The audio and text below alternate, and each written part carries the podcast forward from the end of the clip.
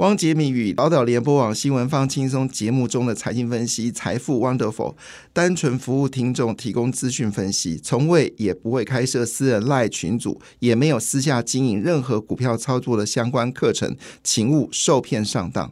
大家好，我是汪杰明。你现在收听的是 Wonderful 财富 Wonderful，麻烦你一定要订阅哦，并且打开小铃铛，叮当叮当，绝对让大家啊吸收最新的国际情势以及台股的发展，在理财投资上面也有杰明最新的知识跟观点哦。哎呀，昨天的美国股市真的表现的好强哎！好，当然涨点是不是很大，但是全面收红，看起来感觉就是很舒服哈。在昨天的市场里面呢，除了印尼股市呢表现的比较弱之外呢，其实全球股市表现的都很强劲哦。特别是台股啊，哇，台股昨天开高走高，收最高哈，呃，第十三千金。好，笑纳哈，现在在谁是第十四千金啊？那据了解，还有另外大概六档股票呢，也要排名哦，进入到这个千金股哦。在明年会不会有二十档千金股呢？好，这是非常值得期待。那当千金股的数量在增加的时候，通常告诉我们一个事实，就是有一个新的议题，它不但要发酵，而且发酵的很厉害，就是每个转折点能够创造新的这个千金股。它背后代表的是不同的意义哦。最早千金股让我印象最深刻，其实是国泰。好，国泰曾经是啊一千六百多块吧，哎三千多块，对不起三千多块，好要拿三百多万才能买一张。那跌到最惨的时候，国泰好像跌到不到二十块钱哈，人生真的很唏嘘哦。然后是我说的，当时是另外一个时代，就是当时一九八七年啊，这个国泰人寿冲到三千这个六百点哦。呃，三千六百块好像啊，那时候的状况呢，就是整个金融业实在太强了。那那时候后来政府开放了，就是民营银行之后呢，金融业的获利呢就没有像以前那么好了。好，当然最近金融股稍微动一点点，可是已经不能跟以前。你看张银曾经好像到四百多块，你能想象吗？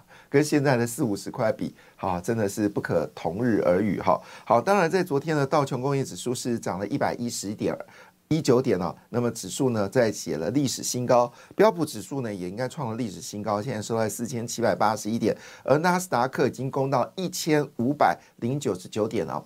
那么有一则新闻也我觉得也非常重要，跟大家来就是稍微谈一下，就是明年哦，美国在纳斯达克跟这个华尔街哦，就是我们说的华尔街交易所，那么这个比比较而言来看的话呢。纳斯达克交易所的新 IPO 的数量呢，还有金额跟数量，全部超过了华尔街的这个证券交易所，已经超过了哈，也就意味着科技业在明年哈，基本上会超过一般的传统产业，这个趋势不会改变哦。那也就是说明年的股票，坦白讲，你还是要抓的是，像最近你还在报这些传产股，你要留意风险哦，要留意风险，很可能就会有比较大的一个修正哦。那这个焦点都在科技业，好，那如果你做船产，一定要记得见好就收，好，如果有被套牢，一定要赶快出掉你的股票，因为船产有时候一套就是两三年、三四年都有可能啊。但电子股基本上是好的题材，它就不断的往上走高，很多人联发科买在当时最低点六百九啊、七百二啊，现在都非常开心哦。那有人是曾经套在。这一千块的，那现在都已经全部解套了哈，那还赚了利息，所以也就是说，你要我们要抓到的事情是正确的方向哦而纳斯达克新的公司上市的数量以及数量跟金额远超过这华尔街证券交易所的时候，就告诉我们一个嗯，纽约证券纽约证券交易所的时候，就告诉我们事实，科技业才是主流。那费城半导体昨天上涨零点一七个百分点，哈，那在昨天呢？的东北亚股市呢，日本股市是上涨了一点一三个百分点，而韩国股市南韩指数呢，则是走高了零点四二个百分点哦。那么有消息指出，日本好，现在日本股市呢，好已经要再次突破盲场点哈，三万三千六百八十一点，在之前只要到了三万三千七百点了，日本股市就过不去了哈。那这几天会不会过去呢？就成为值得关注的焦点。但有这么说了哈，明年的日元呢会有一个比较明显升值的一个态势哦。那有人已经看到了一百三十块。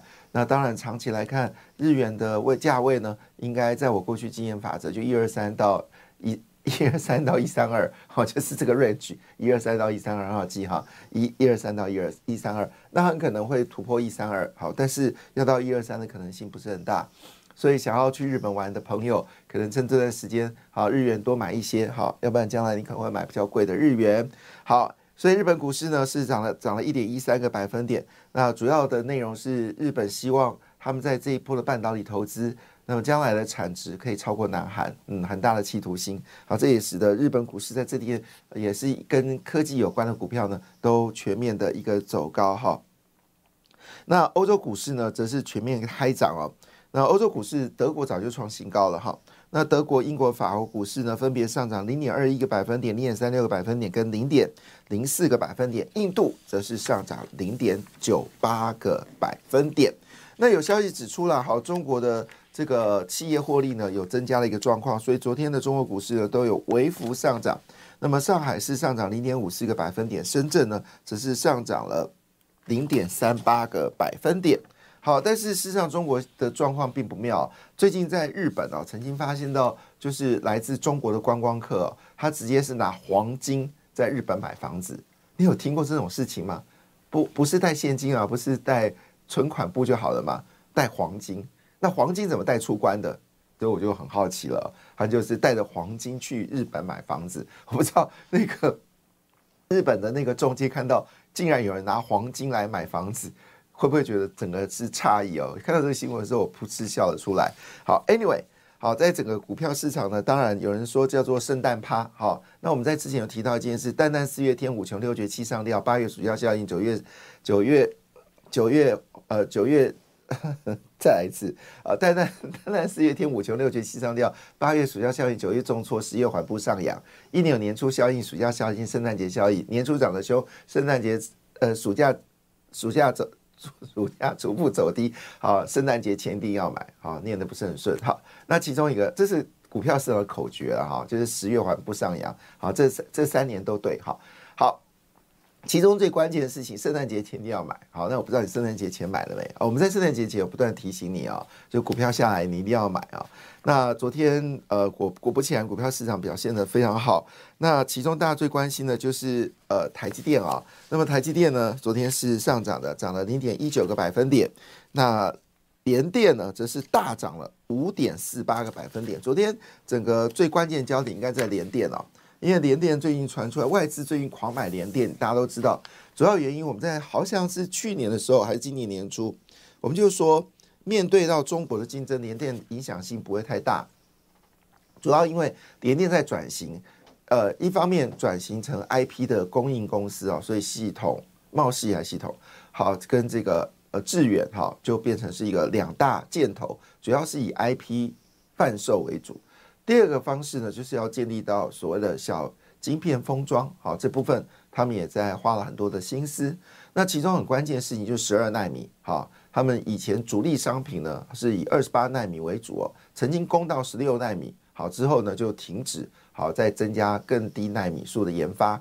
那么经过了这么漫长的时间的一个准备呢，十二纳米的专利权也呢都拿到了足够的时候呢，好这是跨入到十二纳米。而且还可以把这个技术呢寄转给英特尔，英特尔需要被寄转十二纳米，哇哦，哇哦，那联发科呢就下了第一个订单啊，要下给联电啊，就是有些呃我们说通讯晶片呢，它其实不需要用非常低的纳米数来做，其实十二纳米是很足够的，所以联发科我们都知道，它也接入到车用的晶片，也接入到这个本来就是通讯晶片大厂。好，这部分可能还有包括影音系统的大厂，那这部分呢就会交给联电来生产，所以这消息呢，联电就顺利填息了。那昨天股价呢也都有非常好的表现，而外资给联电的这个评价分数非常高。再说一遍，昨天联电的股价是大涨了五点四八个百分点，好，是涨幅是在昨天的费半指数里面涨幅是最高的。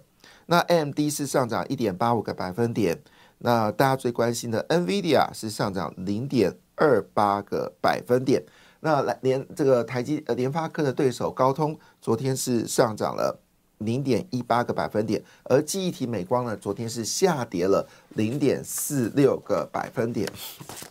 好，当然对于台积电来说，它的现在目前在呃美国的 ADR 报价呢是一百零四点六五元哦。比台北市的价格呢是多了，台北交易所价格多了九点一个百分点。那所以有人认为说，呃台积电攻六百块，基本上是毋庸置疑的哈。那当然外资目标价是七百二到七百八，有没有机会到？哦，我们就继续往下看。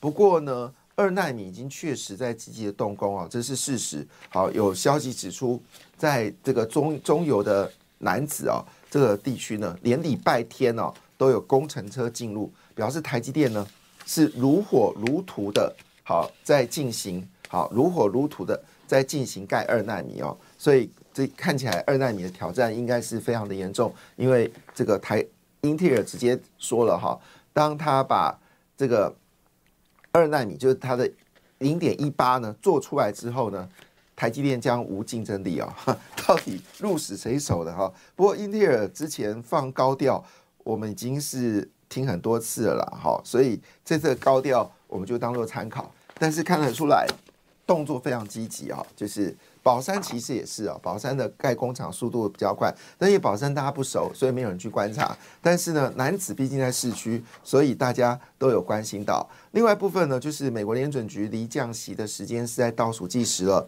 据了解，最快时间点会落在三月份，好，美国联准局就会做第一次的降息。那因为最近公布了美国的 PCE 的数字呢，非常的好，就是已经跌正式跌破了百分之三哦，收二点八。所以呢，市场认为美元的强势不。不在啊，那昨天的美元指数呢再创近五个月的新低哈，那欧元现在报价呢已经回到了一点一一美元换一块欧元了，那欧元在今年是上涨了三点六个百分点，英镑涨比较凶，英镑是今年已经涨了六个百分点。那日元则是涨了零点四个百分点了。那现在英镑价格呢是一点二七九六。我每次看到英镑价格，我就想到我刚刚进入到资本市场的时候，进入到金融业的时候，证券业的时候，当时英镑是两块美金兑一块美两块美金兑一块英镑啊。现在升级何时一点二元哈。那这一波一点二七元，那有机会上看到一点三。英美元兑换一块英镑，但我要特别提一件事情，其实，在呃今年年初的时候，英镑曾经一度跌破接近跌破一点一元啊，那那时候有进场买的应该很开心。不过台币升得很凶啦，所以在汇率上面要赚到钱的机会不是那么的好啦。哈。但是日元可能有超额的获利，这这倒可以留意的。那为什么谈这件事呢？因为昨天的台币哦，一口气大升一点八五角。站上了三十字头，所以我昨天的标题是台币大涨哈。